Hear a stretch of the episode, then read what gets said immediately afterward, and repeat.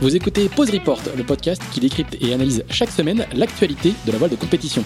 Pause Report est produit par Tip Shaft, le média des professionnels et des passionnés de voile de compétition. Tip Shaft, ce sont deux newsletters hebdomadaires en français et en anglais, des podcasts, des événements, des formations, ainsi qu'un festival du film et un studio de production de contenu que vous pouvez retrouver sur tipandshaft.com. Je suis Pierre-Yves et je vous souhaite la bienvenue dans Pause Report.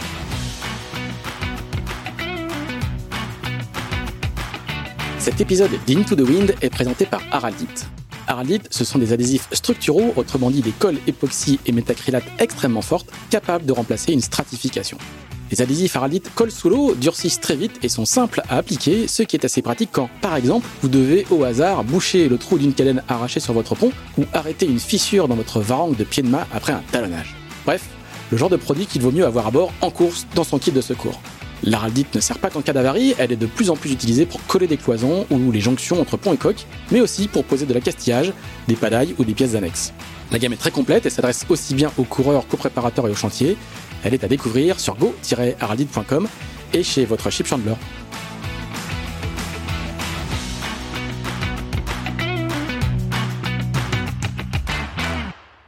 Bonjour à tous, bonjour à tous et bienvenue dans ce 34e épisode de Pause Report, le podcast hebdomadaire de Tip Shaft qui explique, décortique, décrypte, analyse l'actualité de la voile de compétition sous toutes ses coutures en compagnie des meilleurs experts. Nous sommes le mardi 22 juin, il est 10h45 et nous allons parler de The Ocean Race Europe, le Tour de l'Europe euh, qui s'est achevé samedi dernier avec nos deux invités qui y ont participé. Le premier l'a gagné en VO65 en tant que navigateur, navigateur de Mirpori Foundation Racing Team, il s'agit de Nicolas Lunven, qui est à Port-la-Forêt, si je ne m'abuse. Salut Nico. Salut à vous.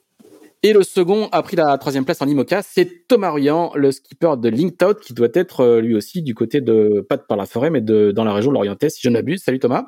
Salut, salut à tous. Et comme chaque semaine, euh, nous avons Axel Capron, euh, qui le rédacteur en chef de Deep Shaft, qui est lui du côté de Levallois-Perret. Euh, salut Axel. Bonjour, bonjour à tous.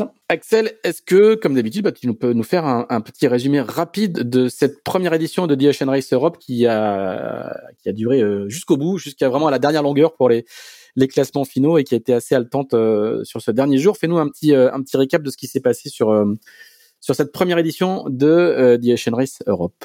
Effectivement, donc c'était une nouvelle course en, trois étapes, hein, avec euh, sept Volvo 65 au départ et cinq IMOCA. La première étape euh, entre Lorient et Cascais au Portugal avait donné lieu à un finish assez incroyable, hein, avec un regroupement général à l'approche de Lisbonne, qui avait finalement souri à Corum l'épargne en IMOCA et à The Austrian Project en Volvo 65. La seconde entre Cascais et Alicante avait été remportée par Linked Out de Thomas et par euh, The Mirpuri Foundation Team, Racing Team euh, avec Nicolas Lundven à bord. La troisième à Gênes par Offshore Team Germany en IMOCA et de nouveau par euh, The Mirpuri Foundation Racing Team en Volvo 65. Donc la victoire pouvait encore se jouer entre plusieurs équipes sur le dernier parcours côtier qui a eu lieu samedi à Gênes. Et finalement, elle a basculé définitivement dans le camp d'Offshore Team Germany en IMOCA, qui a terminé deuxième de cette dernière régate, et de The Mirpuri Foundation Team, qui a remporté à la fois le côtier et le général de cette première édition de The Ocean Race Europe. Alors messieurs, c'était donc euh, la première édition. Quel est un petit peu votre sentiment, euh, votre sentiment global sur cette euh, sur cette première, est-ce que vous avez, vous étiez trop jeune pour faire les, grandes éditions du Tour de l'Europe quand il, existait, qui devait s'appeler l'Open UAP ou quelque chose comme ça? C'est quoi votre sentiment global sur cette, euh, sur ce nouveau format et sur cette, euh, sur cette nouvelle épreuve? Chacun, chacun votre tour. On va commencer par euh, Nicolas Lunven.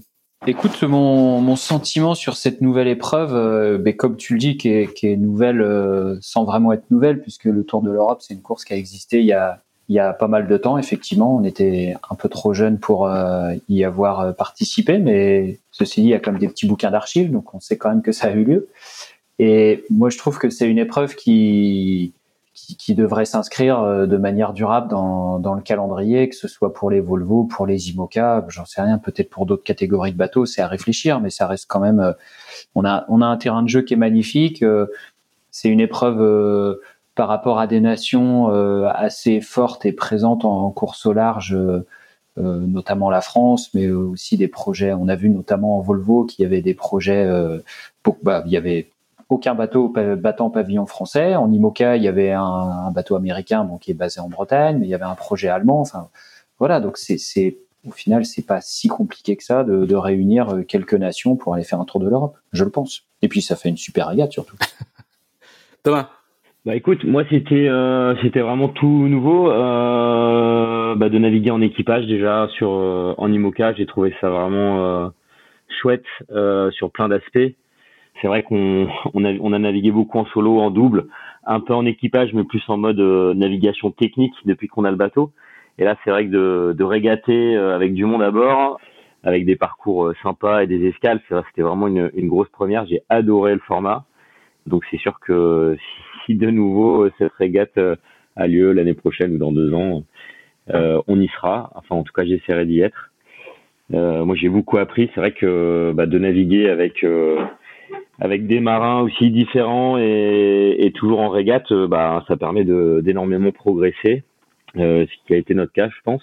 Et voilà, donc j'ai pris énormément de plaisir moi sur cette sur cette course. C'est un format que je connaissais pas. Alors je trouve que le, format moi me, correspondait bien, c'est-à-dire que les étapes euh, c'était trois trois quatre jours. Plus long à 5 en Umoca, c'est peut-être pas forcément mon truc à moi, mais euh, en tout cas c'est. T'en avais marre au bout de au bout de quatre jours avec un équipage, t'en avais marre? Non non, j'en avais pas marre. Au contraire, c'était vraiment, euh, je trouve le, le, la durée, le, temps de course était était parfait.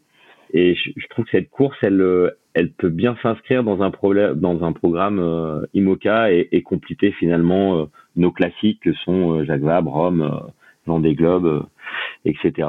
Et c'est vrai que on n'en a pas des courses en équipage et puis au-delà de tout ça, c'était aussi un très très beau voyage avec des villes que j'ai découvertes aussi.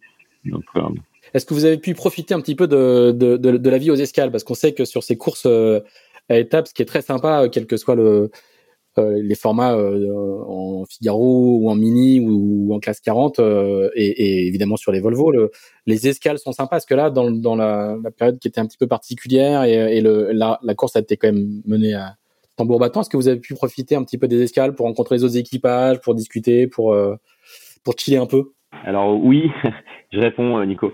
Euh, oui, oui, on a. Alors malgré tout, les, les escales c'est trois quatre jours, donc c'est relativement court. Ce qu'on arrive, on a besoin de se reposer, de repréparer le technique, de rebosser la météo. Donc finalement, il y a peu de temps, mais on en a quand même et, on a pu. Euh, c'était l'occasion ouais, de, passer un peu de temps, bah, notamment avec Nico, avec qui on a partagé quelques repas et, et quelques échanges. Et c'est vrai que ouais, ouais, ces escales permettent ça, puis de profiter aussi un petit peu de, de c'est quand même des villes chouettes, quoi. Cache-Cache, Alicante et, et Gênes. Donc, euh, voilà, moi, je connaissais pas. Donc, ça, ça permet de. C'est vrai que l'ambiance est un peu différente que sur les, les pontons euh, l'orienté, où là, on a des marins euh, qui viennent des quatre coins du monde, euh, assez international. Donc, c'est ouais, c'est le côté aussi très sympa de, de ce nouveau format de course, quoi. Enfin, en tout cas pour moi. Nicolas, toi qui es un quasi vétéran de la de, de, l'ex-Volvo, est-ce que tu as apprécié cette, euh, cette partie-là? Oh, Tu me vexes énormément en m'appelant un vétéran, euh, Pierre. Ah. J'étais déjà le plus âgé de notre équipage, tu sais. Alors du coup, là, j'en prends un sacré coup sur la caboche. Euh, écoute, euh, bah, je rejoins tout à fait Thomas. C'est sûr que euh, bah, de toute façon, je l'ai dit tout à l'heure, la course, moi je trouve que c'est un format de course qui est génial. Ça permet euh, de, de vraiment d'allier le côté sportif, le côté un peu aventure, découverte. On va dans des endroits où on n'a pas forcément l'habitude d'aller souvent. De là à dire qu'on a fait du tourisme, peut-être pas quand même, parce que il y a toujours de quoi s'occuper sur ces projets-là. Hein. C'est, quand même des, que ce soit en Imoca ou en Volvo, c'est vite des grosses machines, des équipes un petit peu nombreuses, donc tu as des, des briefings, des trucs, toujours de la météo à préparer, donc tu peux difficilement prendre deux jours off sur une escale pour aller pour aller te balader. Mais bon, malgré tout, c'est quand même, on va quand même dans des endroits sympas, ce qui est plutôt chouette.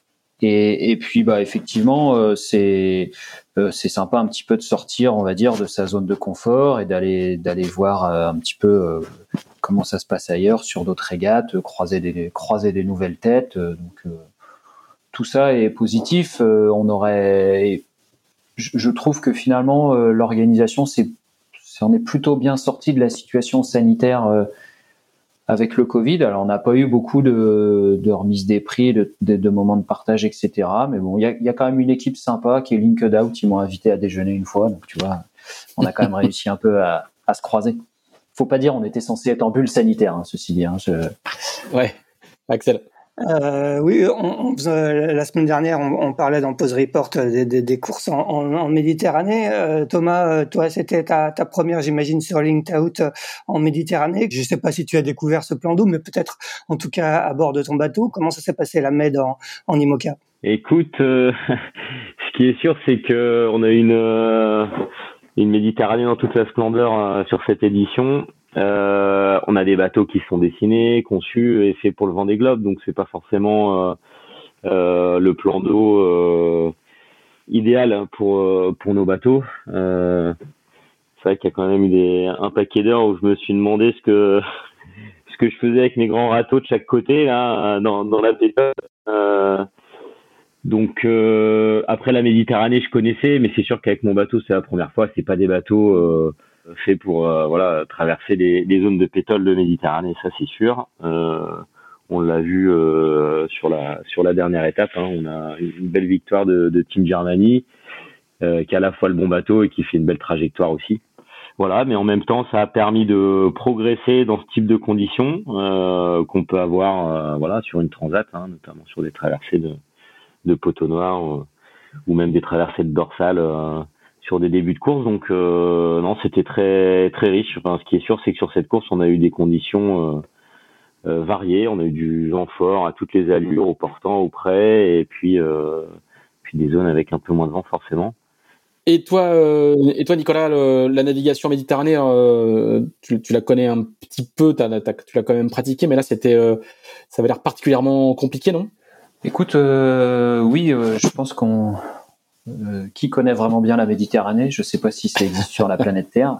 C'est sûr que là, on a quand même une météo. Alors à chaque fois qu'on arrive en Med, on peut se dire oui, euh, ça va être un peu tordu, etc. Là, on a quand même eu parfois euh, la météo à 180 degrés de ce qui était prévu, du vent quand on n'en avait pas, ou, pas de vent quand c'était censé en avoir. Donc par moments quand même assez assez compliqué. Après, je pense que c'est quand même ça devait être un peu plus simple pour nous en Volvo 65 qu'en Imoca parce que on a des, on a des bateaux avec des plans de pont qui sont faits pour manœuvrer euh, en inshore. Donc, si tu veux, dans des conditions clémentes ou vraiment de tout petit temps, quand il faut manœuvrer, quand il faut enchaîner les virements ou des changements de voile, je pense que c'est quand même beaucoup plus facile pour nous. Déjà, on est 10 à bord au lieu d'être 4. Et puis, en plus, on a un plan de pont, on a trois colonnes de, de moulin à café, on a des winches partout, on a des drisses partout. Donc, euh, donc nous, c'est, pas un sujet. Si tu veux, s'il faut virer, euh, empanner, changer de voile ou quoi que ce soit, euh, c'est, je dire, c'est presque un claquement de doigts et, et c'est fait quoi. Donc euh, ça devait sans doute être un petit peu plus facile pour euh, pour nous que pour les IMOCA. Mais c'est vrai quand même une condition, des conditions vraiment méditerranéennes et qu'on rendu pour nous la course super intéressante parce qu'il y a eu des, bah, notamment sur l'étape Alicante-Gênes, il y a eu pas mal de, de renversements de, de situations quasiment du début à la fin de l'étape. Donc c'est, ça a un petit peu pimenté le, le jeu. Et puis vous avez quand même par rapport aux IMOCA, vous avez euh, un, gigantesque euh, code zéro là avec un, un point d'écoute qui arrive quasiment à l'arrière du à l'arrière du bateau. Euh, le, c'est quasiment une voile de lac quoi. Ça, ça, ouais, tout à fait. Bah ça fait vraiment une grosse différence quoi. Bah les IMOCA, bah, de par leur leur programme et aussi et aussi la configuration du bateau, des bateaux qui quasiment ont tous aujourd'hui des gréements qu'on appelle les gréements tonniers avec avec les outriggers euh, au pont très large, bah, ça, ça, le, ça les empêche d'utiliser ce genre de voile-là, alors que nous, avec des barres de flèche avec un gréement classique, euh, du coup, ça nous et puis un programme aussi adapté, un bateau un peu différent, ça, ça nous permet d'avoir ce, ce qu'on appelle le masthead zéro, là, qui est un grand code zéro qu'on utilise en fait euh, en dessous du 8 nœuds de vent dans toutes les conditions euh, du, du, du pré serré au portant VMG. Thomas, si, si je devais participer à une, régulièrement à une édition de, de, de, de cette course, est-ce que ça pourrait signifier qu'il faut des, des, jeux de voile, euh, un jeu de voile spécifique? Alors, euh, pour notre part, on a, on a une voile là qu'on a, qu'on a un petit peu modifiée pour la course euh, et aussi en prévision euh, mhm. de la suite de, de, notre programme. Mais euh, on a modifié en fait une voile, une version 1 de, de, de notre jeu de voile Vendée Globe. Euh, qu'on a adapté pour, pour cette course et heureusement qu'on l'avait cette voile donc c'était un peu notre code zéro à nous alors dans les limites justement de du gréement euh, tonnier qu'on a à bord des IMOCA. Mais euh, après, après de là à faire un, un, jeu de voile spécifique pour cette course-là, non, je pense pas. Je pense qu'en fait cette course-là, elle est, elle est, elle s'inscrit dans un, un programme euh, plus global et donc nous, ça nous a permis justement de, bah, de travailler aussi des, un jeu de voile et, et de voir des choses en prévision aussi de la suite, quoi. Hein. Donc on, on fera, enfin, en tout cas, on a là, on a juste modifié une voile pour pour cette course, mais on fera pas un, un jeu de voile complètement spécifique pour cette course pour la suite, je pense pas. Ouais, euh, quand je disais jeu de voile, je pensais plutôt à une, une ou deux voiles de plus, hein, pas effectivement pas un jeu de voile entier. Euh, ouais, c'est ça. Bah écoute, c'est c'est vrai que c'est ce qu'on a fait là sur cette course-là, et heureusement qu'on l'a fait d'ailleurs. Mhm. euh, Axel. Oui, je l'ai dit en introduction, hein, sur cette dernière régate samedi, euh, tout pouvait jouer. Hein. Thomas, vous étiez encore en course pour la victoire. Nico, vous aviez, vous, vous pouviez vous perdre la première place. Est-ce que vous pouvez nous raconter chacun un peu comment s'est passée cette, cette dernière manche? Peut-être, bah, du coup, commencer par toi, Thomas. Écoute, euh, ouais, alors ça c'est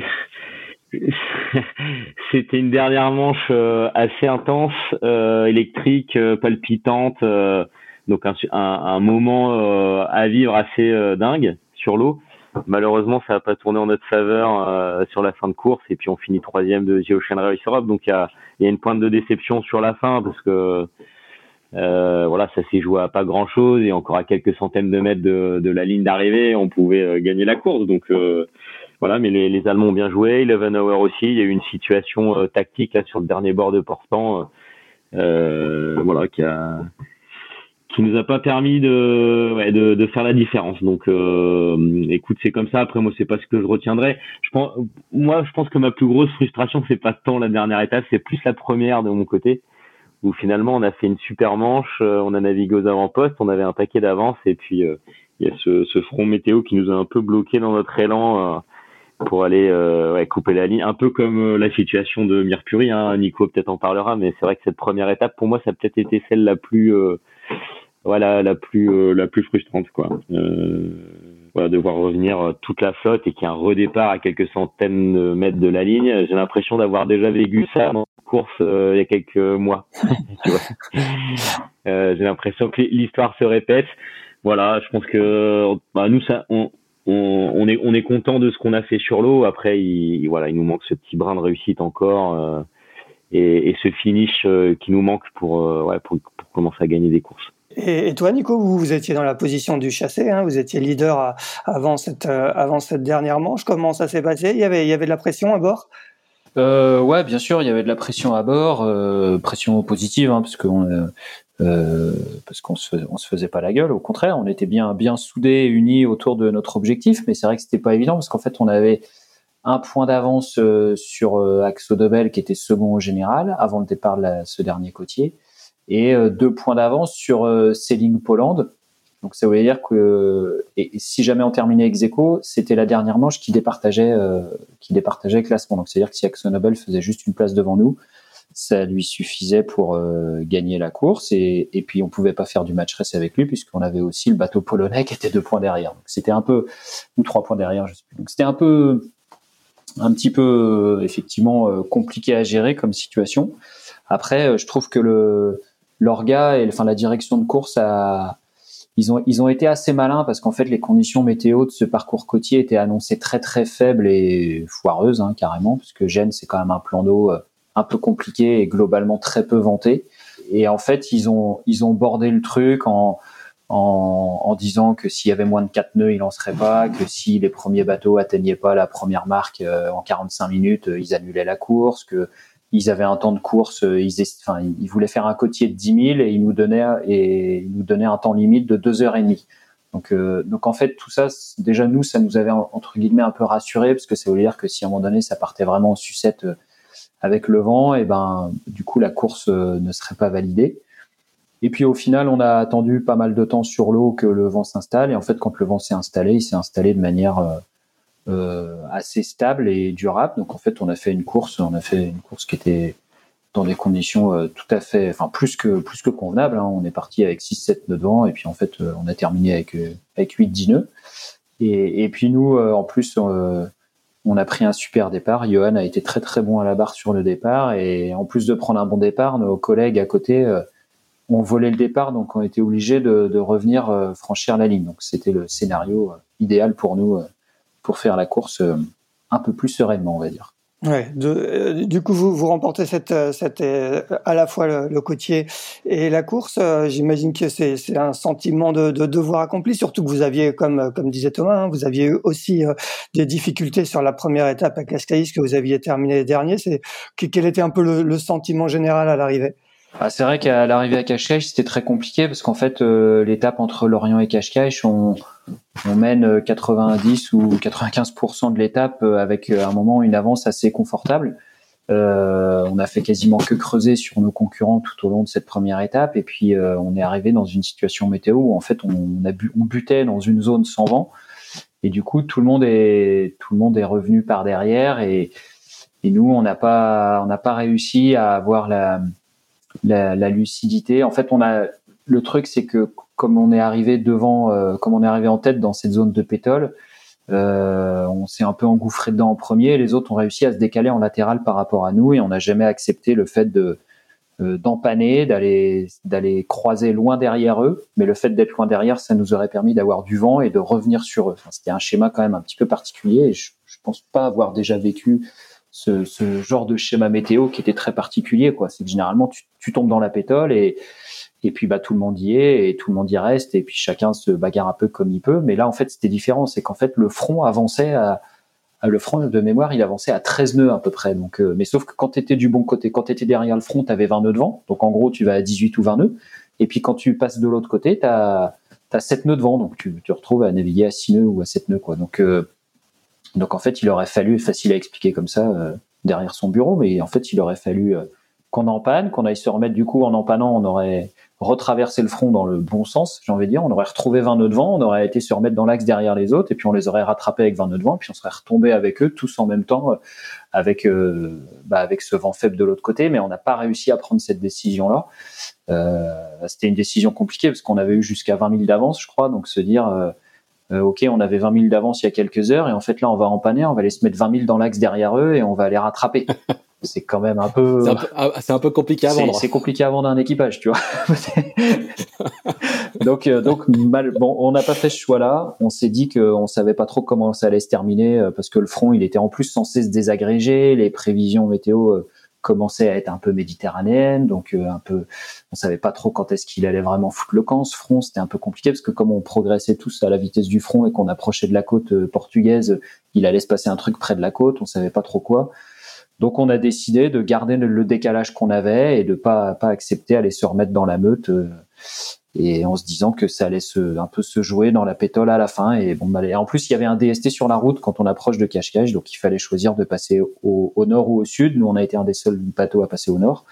Tout le monde est, en tout cas, nous, tous nos concurrents sont passés au sud. Et puis, bah, malheureusement, ça n'a pas, ça n'a pas payé. Donc, c'est sûr que c'était, c'était, c'était une grosse déception à la fin parce qu'on avait d'un côté le sentiment d'avoir fait une, une, belle étape et puis juste euh, un petit caillou dans la chaussure à la fin qui fait qu'on termine dernier. C'est, petit peu difficile à accepter, mais bon, c'est comme ça, c'est la voile. En tout cas, ça, nous a donné l'occasion d'avoir des, finishes assez, euh, assez invraisemblables.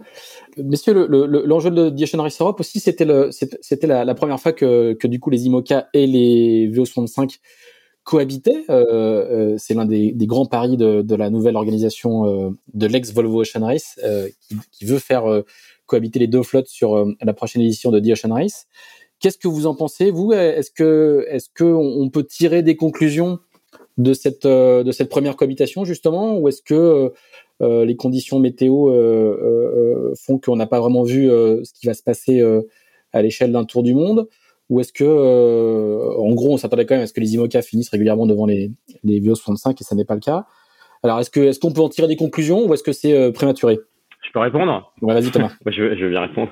Bah, après, je sais pas si Nico me rejoindra, mais euh, c'est vrai qu'on a eu euh, à la fois l'arrivée de l'étape 1, euh, la deuxième partie de l'étape 2 et l'ensemble de l'étape 3 dans des situations météo complexes, à la fois un blocage météo avec un front sur la première étape et puis de la, de la pétole qui sont pas du tout les conditions propices aux IMOCA et notamment aux, dernières générations, aux, foilers. Hein, donc ça, ça, a aussi ce, type de situation servi euh, Tim Giannamani qui a très bien navigué, qui a été euh, qui a été tout le temps euh, à l'affût de ces situations et qui a, su en tirer parti. Et je pense que finalement le ce qui se passe aussi avec la folle des Volvo. On a, on a, on a fini souvent derrière, voire tout le temps. alors que, par exemple, sur la première étape, on avait, je sais plus, on devait avoir 40 ou 50 000 d'avance sur le sur le premier Volvo, bah, Mercury. je pense sincèrement que dès qu'il y a du vent, les IMOCA sont des bateaux plus rapide qu'un Volvo 65. Euh, euh, après, je trouve que la cohabitation des deux flottes était intéressante. Ça a permis aussi de, se rendre compte des, qualités, des défauts de, chaque flotte.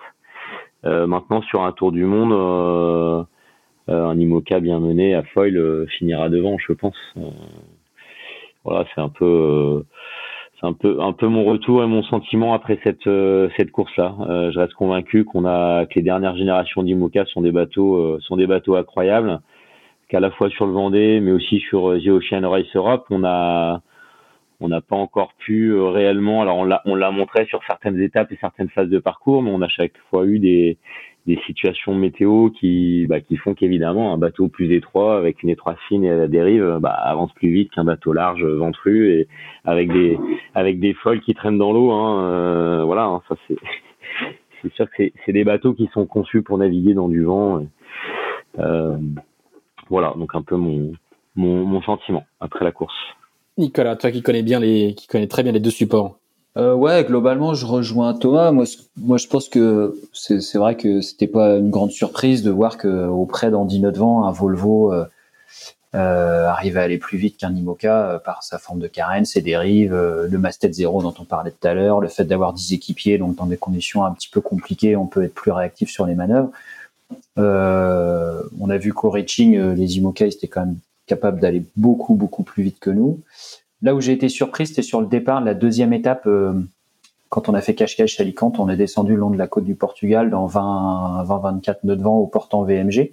Et en fait, on a là, là, j'étais assez étonné parce que nous, on a rattrapé, on allait vraiment sensiblement plus vite que les IMOCA.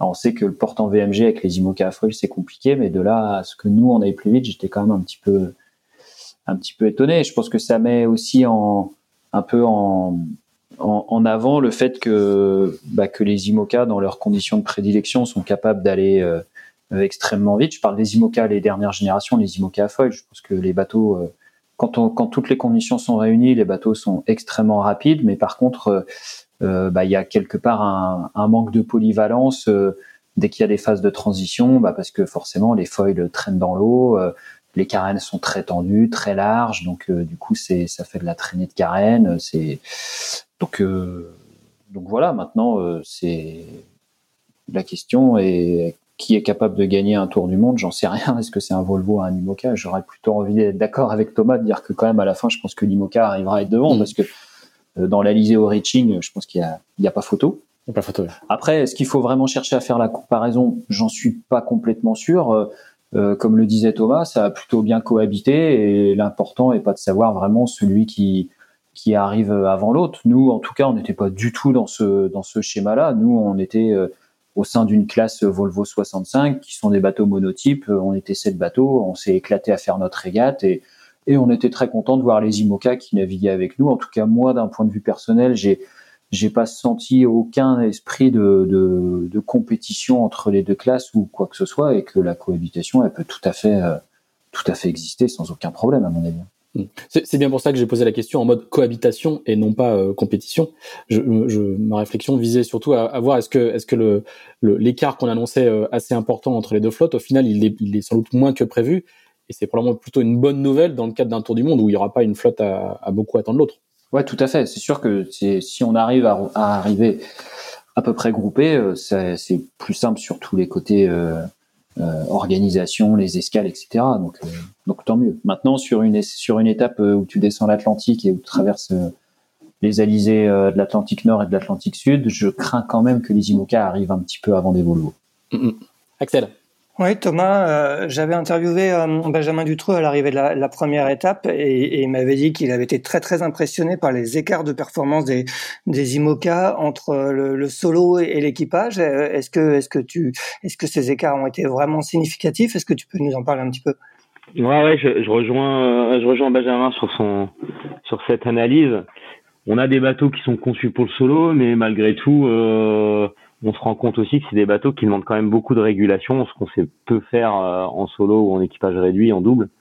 Euh, et c'est vrai que d'être euh, en équipage, euh, d'avoir d'avoir un mec à la colonne en permanence et, et deux autres personnes sur les winches à côté pour rechoquer, airboarder et, et, adapter la trajectoire dans des conditions notamment au VMG down, bah, c'est hyper intéressant. c'est un truc qu'on sait pas faire en solo, qu'on arrive à faire en équipage et du coup on est allé chercher une utilisation du bateau qu'on a qu'on n'avait jamais faite avant finalement. Et, et, du coup, voilà, cette course nous a permis ça. Et du coup, je pense que on a réussi aussi à trouver des, autres modes de fonctionnement et des fonctionnements qu'on voilà qu'on connaissait pas des bateaux, qu'on n'avait pas encore euh, exploré. Euh, donc je pense que ça va nous ça va nous faire progresser maintenant en solo et en double, ce qu'on a pu faire en équipage sur cette course. Et c'est ça moi que j'ai trouvé super intéressant euh, dans la participation à cette course. Et euh, c'est voilà, c'est tout l'avantage qu'on de, de, de, mener un bateau comme ça en équipage, c'est de, de, bah, de le découvrir encore, de progresser euh, plus vite. Et, et c'est vrai que depuis qu'on a mis nous notre bateau à l'eau, bah, finalement on a toujours été un petit peu en flux tendu, à naviguer beaucoup en solo, en double, mais euh, mais jamais de cette façon-là. Donc euh, euh, donc oui, il y a, là sur la première étape notamment, on avait des très bonnes conditions pour faire du pour aller vite au portant VMG, ce qui était un petit peu moins le cas pour répondre aussi à la, à la remarque de Nico sur la descente euh, au portant entre Cascais et Cap Saint-Vincent sur la deuxième leg. On avait une marque qui était assez courte et donc on a sur cette descente-là, on n'a pas choisi le mode foiler avec notre bateau. On a plutôt choisi de mettre de, de, beaucoup de toile et d'être en mode glisse. Et donc et donc voilà, c'était pour ça aussi qu'il n'y a, a, a, pas eu de, de différence euh, énorme de vitesse entre le, les Volvo et les Imoca. Et contrairement à l'étape 1 où finalement là on avait des conditions peut-être euh, un peu moins compliquées pour aller vite avec le avec le bateau. C'est vrai que sur cette première leg, j'ai des souvenirs là de moyenne à 25, 25, 27 nœuds euh, pendant pendant un temps assez long. C'était assez fantastique d'utiliser les bateaux comme ça vous, vous, étiez cinq à bord, hein, c'est ça, sur, sur Out Ouais, on était cinq, euh, cinq à bord, ouais. Comment ça s'est passé au niveau de l'espace dans, dans, le cockpit? Vous avez réussi à pas vous marcher sur les pieds? Écoute, euh, assez sur, j'étais assez surpris justement de la façon dont on a pu s'adapter au, au, bateau. Alors j'ai certains bateaux euh, conçus pour le solo au départ, mais ça reste quand même un plan qu'on avait récupéré de Guillaume Verdier, qui était à l'époque le, Volvo 60, euh, enfin ça aurait pu être un bateau monotype pour la pour la Volvo. Et donc on a un cockpit qui était qui est finalement assez large euh, et un intérieur euh, qu'on a réussi à. Enfin j'ai fait très peu de modifications à la fois dans le cockpit et et à l'intérieur pour les phases de repos. Donc non, on se marchait pas dessus. Il y avait jamais plus de deux personnes, deux ou trois personnes dans le cockpit, et, et puis deux personnes en, mode repos à l'intérieur. Euh, donc tu sais, sur le Vendée Globe, j'avais une grosse banette de matossage euh, pour le matériel. Ça, on s'en est servi en, en, banette pour dormir. Donc c'était le c'était le l'idiot de, du lit de notre lit superposé qu'on avait à l'intérieur du bateau. Et puis après, j'avais la banette euh, que moi j'utilisais sur le, le Vendée Globe. Et puis après, on avait aussi le pouf, voilà, au niveau du du fond de coque. Et puis après, j'ai mon j'ai mon siège, mon fameux siège assez central dans le bateau. Donc finalement on pouvait presque être à quatre en train de dormir en, même temps. Bon, ce qui est, ce qu'on n'a pas fait, mais mais finalement on a tous bien trouvé notre place à la fois pour dormir et pour manœuvrer dans le cockpit, donc euh, sans, sans avoir modifié le bateau. Ça, veut dire que si euh, euh, ça veut dire que ce type de bateau pour une, participation à The Ocean Race par exemple ne nécessiterait pas forcément beaucoup d'adaptation? Non, je pense que mon bateau est un bateau super bien adapté, au contraire pour aussi pour de la navigation en équipage. Voilà, et c'est peut-être même un bateau qui est c'est une carène qui est assez exigeante euh, à faire marcher. Euh, je l'ai vu en solo autour du monde et euh, et ça, je, je confirme sur The Ocean Race Europe, c'est-à-dire qu'on arrive à aller beaucoup plus vite euh, en équipage parce qu'il y a de la régulation, parce qu'on arrive à avoir une à contrôler une gîte constante euh, et, et voilà parce que c'est des c'est des carènes qui sont c'est des très très belles carènes mais qui qui, qui restent très exigeantes. Et donc en équipage on sait le faire, en solo un peu moins. Axel Oui, Thomas, tu, tu naviguais, euh, je crois, pour la première fois avec euh, avec Morgan, qui sera ton ton co-skipper sur sur la Transat Jacques Vabre. Euh, comment ça s'est passé avec lui et quels enseignements tu, tu en tires un petit peu justement en vue de, de la Transat Jacques Vabre, qui grand grand rendez-vous de la saison? Écoute, ça s'est très bien passé. Euh, bah, cette course confirme tout le bien que je je pensais de, de Morgan. Nico, je crois, le connaît bien aussi hein, pour avoir beaucoup navigué ensemble ou en tout cas en collaboration, notamment Figaro à l'époque bah, c'est quelqu'un qui est talentueux, qui euh, qui navigue sur énormément de supports différents. Je pense que c'est une de ses forces, bah, qui a démarré en, en, olympisme, bien sûr, on le sait, en forti, et qui aujourd'hui euh, ben, barre l'ultime euh, Gitana, entre autres, qui est passé par l'Imoca, évidemment, le Figaro, enfin voilà, donc c'est, c'est quelqu'un qui a qui a beaucoup d'expérience sur l'eau, qui navigue tout le temps, euh, qui fait aussi beaucoup de kitefoil, qui qui fait de la wing. Et en fait, finalement, j'ai l'impression que cette multiplication des supports, il arrive à, voilà, il a ce, il, ça lui donne ce feeling. Et, et, finalement, il a vraiment mis très peu de temps à, à comprendre le bateau et à trouver les manettes. Euh, et donc, non, non, hyper, super agréable de naviguer avec Morgan. Euh, on s'entendait bien à terre. Moi, j'avais jamais navigué euh, avec lui euh, sur un bateau. Et, et ouais, je pense qu'on, on, on, on, fait un bon duo, je pense, pour la Jacques qui se complète bien que Morgan est plus euh, axé sur la vitesse du bateau et la perf pure. Il est vraiment dans, dans tous les détails et je pense que là, on commence à arriver dans un, dans un haut niveau en IMOCA où justement les choses se feront dans les détails. Et puis moi, je suis plus concentré sur la partie euh, navigation météo, même si de toute façon sur une Jacques Vabre, on, chacun on fera, voilà, on fera deux. Hein. Morgan s'occupera aussi un petit peu de la, de la météo nave avec moi et moi de la perf. Donc, euh, mais ouais, ouais, ça se complète bien et L'ambiance à bord était aussi euh, top, parce que c'est bien d'avoir des, des, compétences sur le papier qui sont bonnes, mais il faut aussi qu'on s'entende d'abord. Et là, ça a été le cas, à la fois avec Morgan, mais aussi avec euh, avec Clarisse, Quentin, euh, Laurent et François qui, qui étaient à bord du bateau sur sur cette course. Donc voilà, non, je suis ravi. je je me suis pas trompé ni dans le choix de l'équipage sur The Ocean Race Europe, ni dans dans le choix de Morgan pour la pour la Jacques Vabre. Ça va être ça va être top. Et, et, toi, Nico, comment ça s'est passé euh, avec l'équipage de, de, The Mercury Foundation Racing Team? Euh, euh, Johan disait que, que c'était une mentalité euh, anglo-saxonne assez différente, dans le sens où, où ce sont plus peut-être des, des, exécutants que, que et qui, qui, suivent un peu les, les, les instructions de, du skipper. Comment ça s'est passé? Écoute, euh, ça s'est bien passé. Nous, pour la vie à bord, c'est plus simple. On a six bannettes de chaque côté, hein, donc c'est un peu plus simple que sur LinkedIn. Hein, tu peux... nous, on peut tous aller dormir en même temps, euh, du coup, tu vois. Euh, non, non, nous, ça s'est bien passé. Effectivement, c'est des organisations d'équipage qui sont complètement différentes parce qu'en fait, euh, bah, à part à part Johan et moi, les autres ne viennent pas d'une culture si je dis pas de bêtises, hein, les autres viennent pas d'une culture solitaire ou double.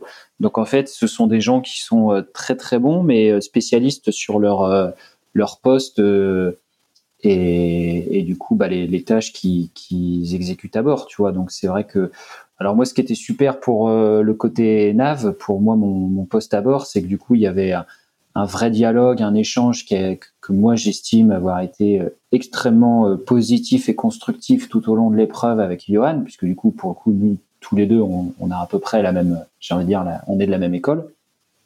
Donc ça, c'était super de pas être entre guillemets tout seul à ce poste-là et de pouvoir avoir cet échange qui a vraiment été très très très très riche et, super. Euh, mais après, c'est vrai que bah il y a d'autres équipiers à bord du bateau qui sont des gens extrêmement compétents et qui apportent beaucoup euh, dans leur domaine de compétences. Mais par contre, tu vas pas aller parler avec eux de bascule de vent, de front froid, de fichier grib, de trucs comme ça, parce que là, eux, c'est plus c'est plus de leur ressort, tu vois. C'est ça peut être des très bons régleurs, des très bons barreurs ou des, des, gens très bons pour euh, pour les manœuvres, qui qui donnent beaucoup et et là-dessus, nous avec Yuan, on était plutôt euh, entre guillemets à les freiner sur l'intensité qu'ils mettaient pour leur dire mais les gars ça sert à rien de s'énerver euh, euh, à faire ce truc là parce que euh, vaut, vaut, mieux vaut mieux tenir dans la durée parce que l'étape a dure trois jours et que là vous êtes en train de vous exciter sur un truc qui va rien changer du tout à la régate au cours de la régate on était plus à les freiner là-dessus donc ouais, effectivement, plus sur un fonctionnement à l'anglo-saxonne, tout à fait. Ouais, vous étiez, le, je crois, le, seul équipage à s'être autant entraîné avant, en, vue de cette épreuve. Est-ce que, est-ce que finalement la, la, la différence, elle, elle a été sensible sur l'eau par rapport aux autres équipages?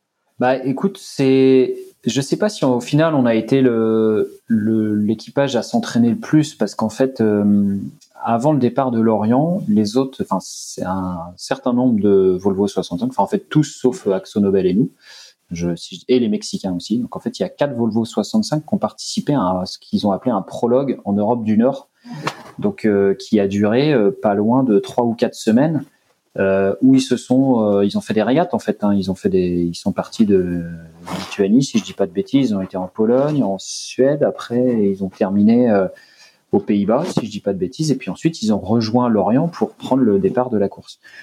Donc, nous, on s'est entraîné beaucoup tout le printemps, pas autant que ce qu'on aurait aimé, parce qu'on a été un petit peu gêné par des restrictions sanitaires liées au Covid. Euh, nous, on s'est entraîné, mais bon, on s'est entraîné quand même beaucoup au printemps, mais on s'est entraîné tout seul.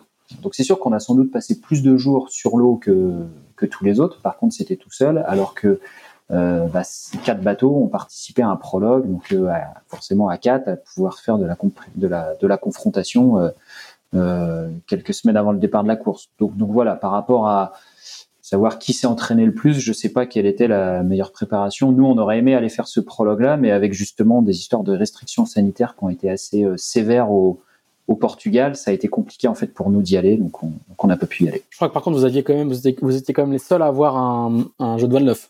Ouais, tout à fait. On avait, euh, on avait un jeu de voile neuf. Euh, alors après, je crois quand même qu'il y avait un bateau qui avait, je me demande si j'ai pas vu un bateau qui avait un, un génois neuf et puis, mais bon, après, c'est sûr qu'il y a, en termes de préparation de bateau, par contre, quand tu voyais la flotte au ponton, c'est sûr que notre bateau, euh, notre bateau avait a bénéficié euh, d'un super refit euh, euh, il y a quelques mois. Donc le bateau, il est nickel, il est comme neuf, tout est super bien entretenu. On était accompagné avec une super équipe technique, donc là-dessus.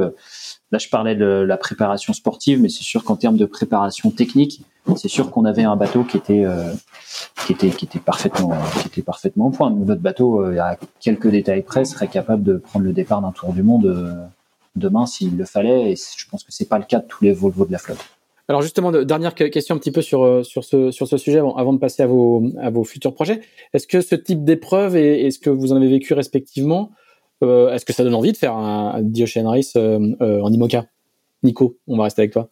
Sachant que tu as déjà fait un tour du monde, enfin, tu as, deux participations, dont une complète sur un tour du monde en, Volvo 65, pour être précis. Écoute, oui, c'est sûr que c'est une bonne question. En IMOCA, euh, ça, bah, ça doit forcément être sympa. De toute façon, euh, IMOCA est une classe qui est, qui est quand même géniale.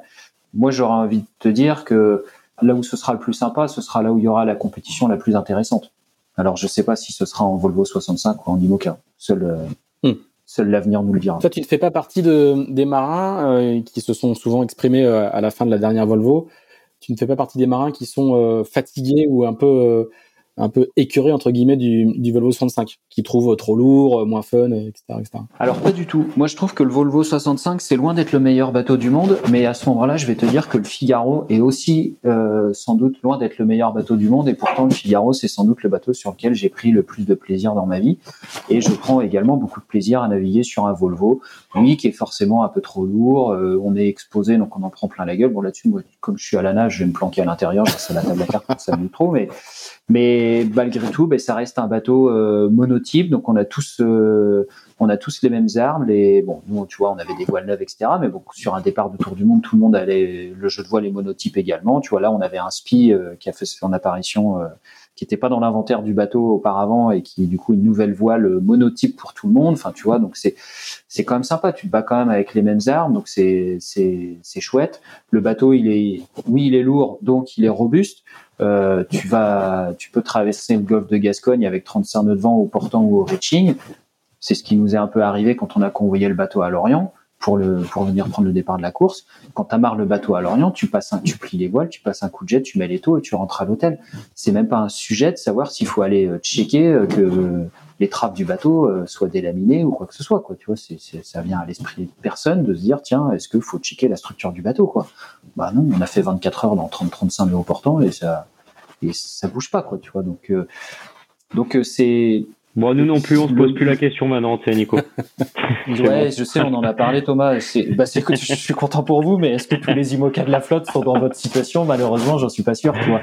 Donc, euh, donc c'est bien, mais mais tu, tu vois, donc c'est tout est tout est le problème, c'est que tu peux pas. la perfection n'est pas de ce monde. Donc euh, ouais, le Volvo 65, oui, c'est pas le meilleur bateau, le bateau du monde. Bah, après tout, il nous, il nous offre des super régates. C'est ça. Et moi, c'est ça que je c'est ça que je retiens de ce bateau-là. Quoi. Et que les IMOCA, bah ouais, c'est des bateaux qui sont géniaux. Euh, bah tu vois, il y a quand même il y a, quand même des images de fête. Euh, bah, il y a eu des images de Linkeda ou des images d'Eleven Sour qui sont sorties pendant la course où les bateaux, les coques touchent quasiment plus l'eau. C'est fantastique. Les bateaux, ils sont ils sont à 30 nœuds c'est génial. Donc ça, c'est aussi un côté qui est super et que n'offre pas le Volozo 65. Après, si tu as des conditions un petit peu difficiles et que tu te retrouves avec la moitié de la flotte au tapis, bah tout de suite, c'est le côté compète, euh, c'est un petit peu moins drôle, quoi. Donc, euh, donc euh, encore une fois, la perfection n'est pas de ce monde, mais moi, ça me dérangerait pas de refaire un, tour du monde en Volvo 65, loin de là. Thomas, toi, est-ce que cette, cette participation à Edition Race Europe t'a donné envie de faire un tour du monde en équipage avec ces bateaux moi, ça m'a donné envie de refaire euh, Race Europe euh, la prochaine fois.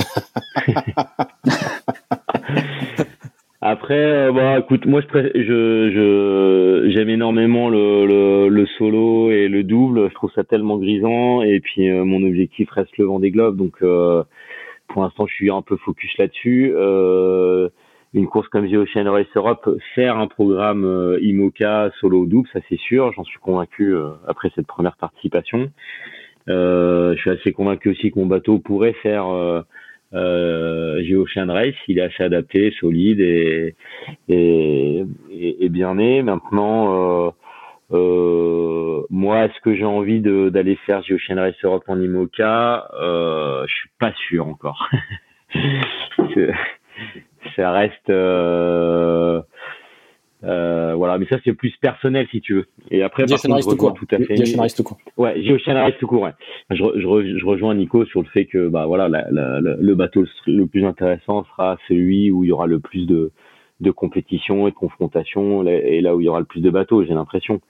Euh, voilà, comme, comme, dit Nico, il n'y a pas de bateau parfait. Euh, euh, maintenant, ce qui est sûr, c'est que le petit plus avec l'IMOCA, euh, moi c'est ce que j'aime, c'est qu'il y a du développement de bateaux. Euh, euh là, on est dans une dans une ère où quand même de faire voler des monocoques, ça reste quand même assez exceptionnel d'aller en 30 nœuds. C'est des vitesses de multi, donc et on arrive à le faire aujourd'hui. Donc c'est vrai que de, de, régater avec ce type de machine, ça reste quand même dingue. voilà, alors c'est pas de la monotypie, mais ça a aussi son charme euh, de pouvoir euh, voilà de pouvoir aller chercher dans les détails et dans la conception du bateau. Euh, voilà de, de, faire aussi la différence techniquement là-dessus quoi. C'est assez passionnant c'est ce qu'on fait en IMOCA donc euh, euh, voilà moi je suis je suis quand même assez assez fan de, de des, des, des foilers voilà, qui dernière génération et les futurs je pense. On va on va continuer à, à, progresser en plus sur ce sur ce sur ces bateaux donc. Voilà, ouais, c'est un peu mon, mon sentiment. Axel. Parlons justement un peu de, de, de, la suite de la saison maintenant. Euh, bon, euh, Peut-être euh, avec toi, Nico, euh, quelle, est, quelle, est, la suite? Je crois que c'est il y a, y a, un Tour de Bretagne au, au, programme pour toi. Ouais, tout à fait. J'ai, je vais participer dans quelques jours au Tour de Bretagne au Figaro avec Alan Roberts, et puis ensuite euh, je vais je vais rejoindre Sam Davis sur son projet IMOCA Initiative Cœur pour préparer bah, la Transat Jacques Vabre et puis on participera cet été euh, à la course du Fastnet et au défi Azimut en septembre également. D'accord. Du coup, le, projet Mirpuri euh, avec euh, avec Johan, à ce stade, il l'a dit à la fin, mais à ce stade, il n'y a, pas de suite pour l'instant. Vous, avez un peu de visibilité?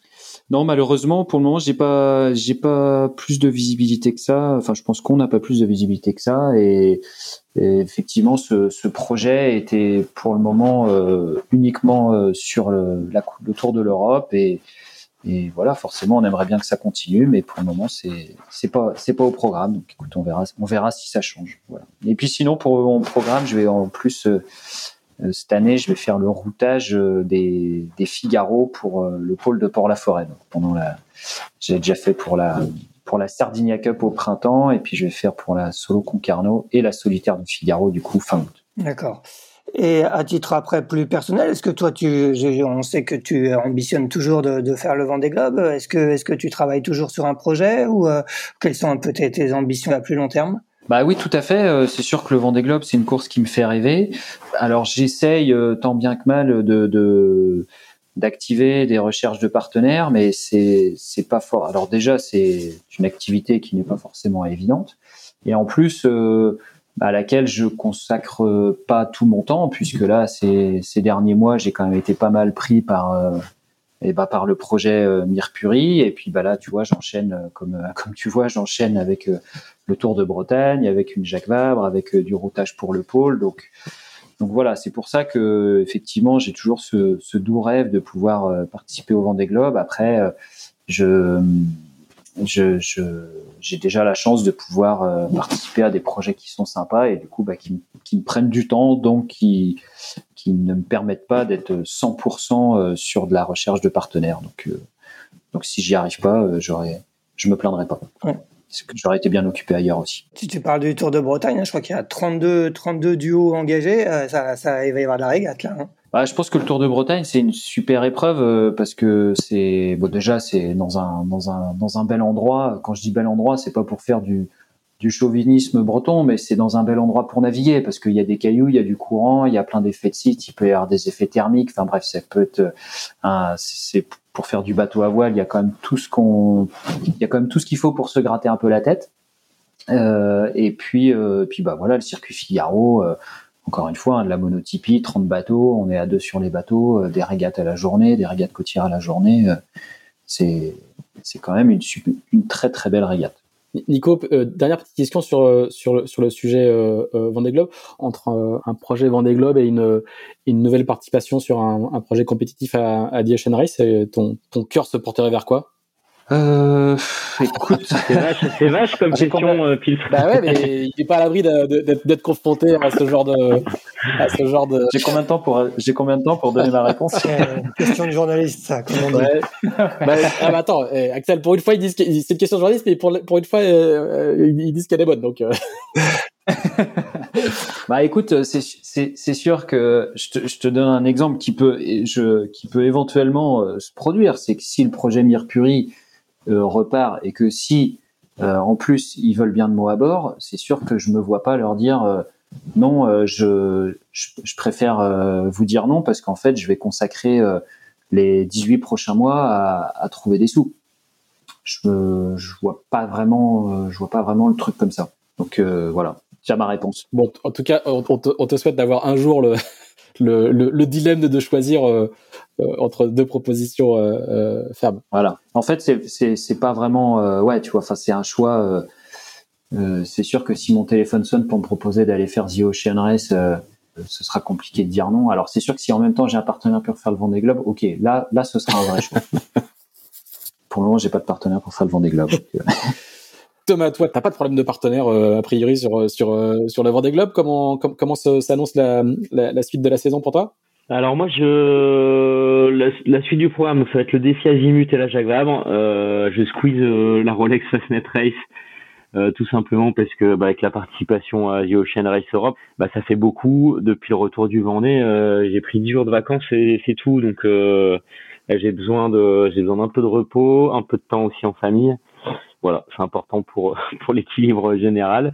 Et puis euh, être gonflé à bloc pour euh, voilà à partir de à partir de septembre. Donc euh, on a pas mal de navigation là prévu courant juillet, août du coup assez off. Et puis après septembre, septembre octobre, on, voilà, on, sera sur le la dernière ligne droite avant la Jagva avec avec le défi azimut là-dedans. Voilà. Et puis euh, et puis après la suite, bah il y a la, y a évidemment la, route du Rhum aussi en route en, ligne de mire pour pour l'année 2022. Alors pendant qu'on discutait, euh, il y a eu euh, une, double annonce qui est qui est tombée, hein, celle que Damien Songer a acheté le le, maître coq de Yannick Bestaven et dans la foulée, un petit quart d'heure après, un deuxième communiqué qui annonçait que Yannick Bestaven faisait construire un, un IMOCA neuf dans les moules de Eleven Hour 2 qui va être mis à l'eau très prochainement. Donc Thomas, on ne, peut pas ne pas te poser la question de, de, savoir quelle va être la suite. Est-ce que tu vas faire construire un bateau neuf ou pas? Est-ce que c'est toujours en réflexion? Est-ce que tu as avancé de ce, côté-là? Ouais, ouais c'est une vraie, c'est une vraie réflexion euh, qu'on a en interne.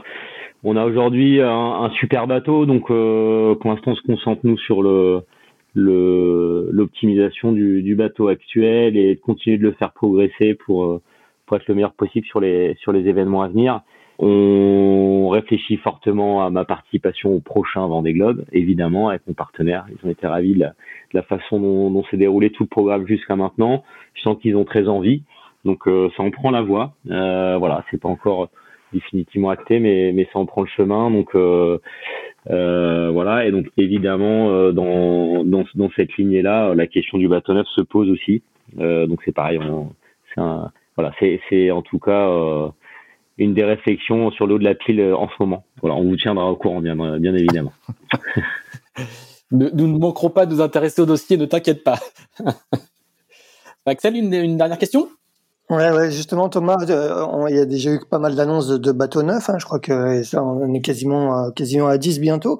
Est-ce que tu es étonné finalement de, de, voir autant de, nouveaux bateaux se lancer et comment tu l'expliques? Écoute, euh, étonné, euh, oui et non. Je pense qu'on euh, le dernier Vendée Globe, ça a été un vrai succès. Ça, ça a donné envie à, à, beaucoup de monde. Mais ce que je retiens surtout, c'est que tous les partenaires qui ont participé au dernier Vendée Globe ont envie d'y retourner, quoi. Donc c'est, c'est, je pense, quand même un signe très très positif pour la, la course large, pour le Vendée Globe et la course large en général.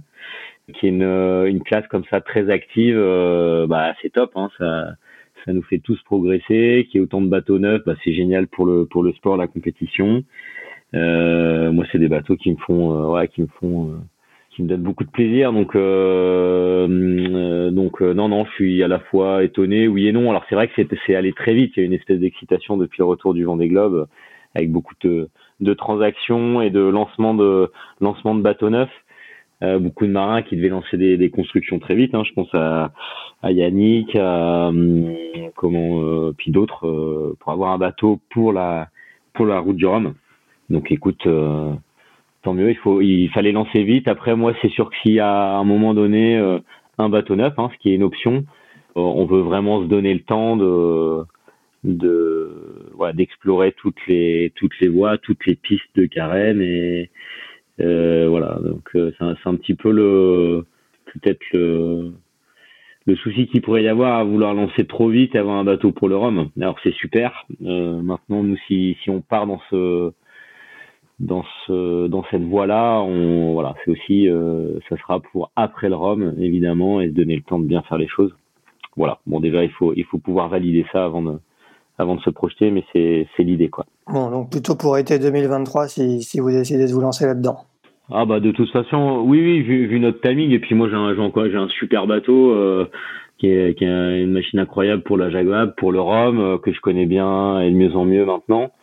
Euh, donc j'ai absolument pas envie de changer de bateau là. Par contre, effectivement, s'il y a s'il un s'il y a un Vendée Globe 2024, pourquoi pas quoi. Mm.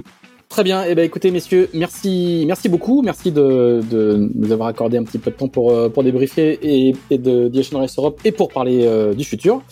On va vous laisser prendre un peu de repos avant de partir vers vos obligations respectives.